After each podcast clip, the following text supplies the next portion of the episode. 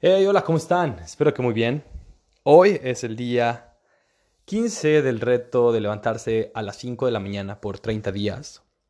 Estamos justamente a la mitad del reto y a unos pocos días de llegar a la meta que según la ciencia se necesita para cambiar un hábito. Yo he escuchado varias fuentes en varios lugares que se necesitan 21 días para generar un, cambio realmente objetivo y permanente en tus rutinas. Pero también lo he escuchado que son 90. Ustedes que están escuchando este podcast, háganme saber cuáles son sus opiniones, cuál es el número real de días que ustedes han experimentado para generar un cambio en sus rutinas. Si han eh, empezado un hábito, cual, sea, ya sea empezar a leer más, a hacer algún deporte, hacer alguna actividad eh, de hobby, eh, a practicar algo que, que, quieran mejorar, o inclusive hábitos, cambiar hábitos negativos como dejar de fumar, dejar de beber, tender, tender su cama, tener orden en sus en sus espacios personales, ¿cuántos días son los que ustedes requirieron para ver un resultado y empezar a notar que lo hacen de manera inconsciente? Porque es real que muchas veces hacemos las actividades que hacemos por cuestiones de que las, las hemos escrito en algún, en, en, algún journal o las tenemos pactadas, por ejemplo, en el trabajo, en los estudios, que sabes que a cierta hora tienes que ir a tal clase, que eh, tienes ciertas fechas para entregar algunos trabajos, algunos em, escritos, pero esas son de manera obligada, si lo podemos decir de alguna manera. ¿Cuáles son las actividades que tú haces de manera inconsciente? Por ejemplo, si hace un par de días pregunté qué es lo primero que ven en el espejo cuando Perdón, ¿qué es lo primero que ven cuando se despiertan? Algunas personas contestaron que los espejos, algunas personas contestaron que su celular, algunas otras respondieron que miran por la ventana, que miran cómo amaneció el clima. Eh, otras personas me dijeron que miran a su pareja o que miran a su mascota o algún familiar. Esas, pues vaya, hasta que te las preguntan, tú, tú, tú reaccionas y puedes responder estas, estas actividades que realizas las haces de manera inconsciente. Lo que, vaya, a mí me ha funcionado es tratar de hacer más actividades productivas de manera inconsciente. Actividades que benefician, por ejemplo, limpiar tu plato después de comer, tender tu cama al momento de levantarte.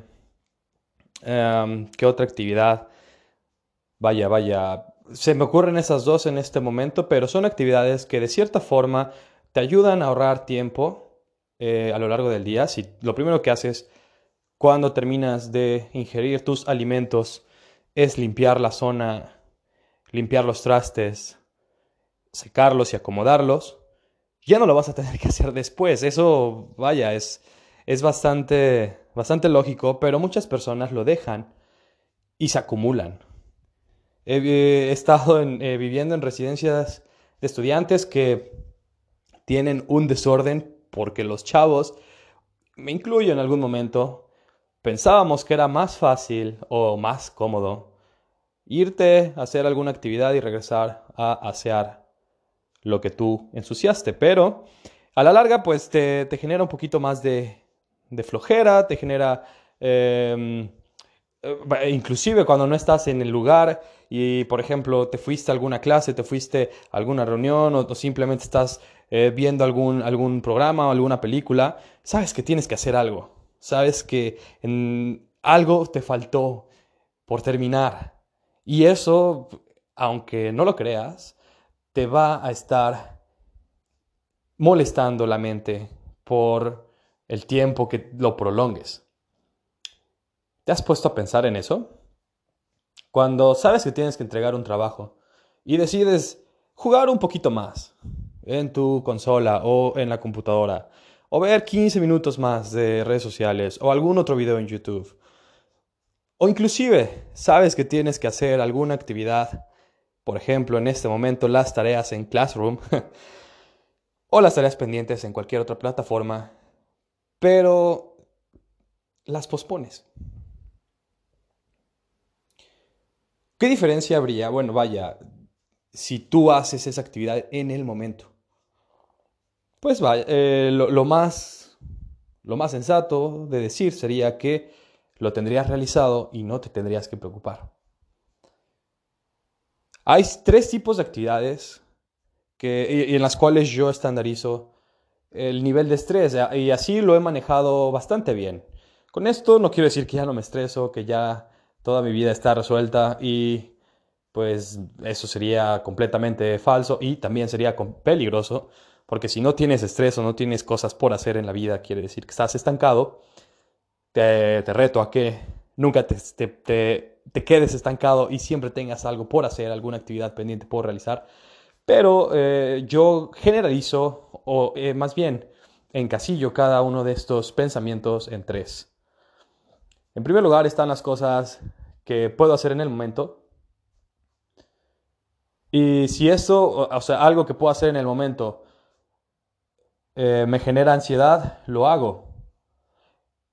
Pues, por ejemplo, terminar de comer ah, una manzana y limpiar el plato, limpiar eh, la zona o simplemente tirarla a la basura, no dejarla en la mesa, no dejarla en el sofá o enfrente de donde estés. Eso es algo que puedes hacer en el momento. En segunda categoría, yo pongo las actividades que no puedo hacer en el momento, pero que se deben de hacer después. Por ejemplo, tienes que pagar tu recibo de teléfono a final de mes. Te llegó ya en estos, eh, generalmente siempre te llega en los primeros días, tienes una o dos semanas más para pagarlo. Esa actividad la podrías hacer inmediatamente y no tendrías ningún problema, pero también podrías extenderla y no tendrías ningún problema, porque no es urgente que ya lo pagues. Eh, otra cosa sería que ya estuviera vencido y que te fueran a cobrar un cargo adicional, entonces ahí sí, vaya, lo más sensato sería pagarlo para evitar eh, la penalización monetaria por la desidia. Y en tercer lugar están las cosas, yo agrupo las cosas que se van a hacer en el futuro, pero que no puedes hacer en el presente. Ese tipo de actividades son las que realmente más me, han, me habían estresado, me han estresado pero cuando aprendí a manejarlas y a pensar de esta manera, realmente me dejé de preocupar demasiado. Sí hay que atenderlas, sí hay que tenerlas presentes, pero no hay que encasillarse porque no puedes hacer nada. Por ejemplo, si tienes una reunión muy importante la próxima semana, el próximo lunes, tienes que hacer una presentación, la presentación de tu vida. Es la presentación para graduarte, la presentación para sacar 10 en alguna materia, la presentación eh, de tu marca para algún eh, cliente potencial, algún socio potencial. Pero es hasta la próxima semana. Esa presentación, ese momento, no lo puedes adelantar y no puedes hacer nada por él. Relájate. Lo que sí puedes hacer es prepararte, saber que tienes que hacerlo, pero sobre todo pensar en qué cosas son las que necesitas para estar de manera eficiente en ese lugar.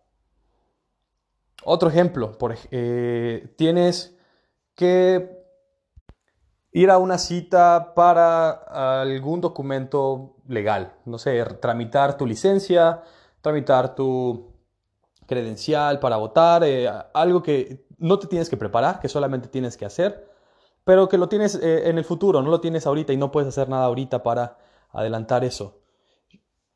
Yo te recomiendo que, que pienses en estas actividades de esta forma, para evitar el estrés y sobre todo para ponerle muchísima atención al presente.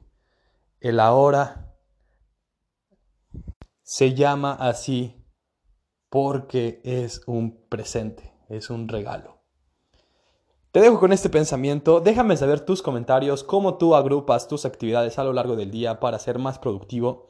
Si tienes algún otro secreto, por favor también házmelo llegar y estaré muy contento de escucharlo, de leerlo. Que tengan un excelente día. manténganse positivos y sobre todo disfruten el presente. Ah, nos escuchamos mañana.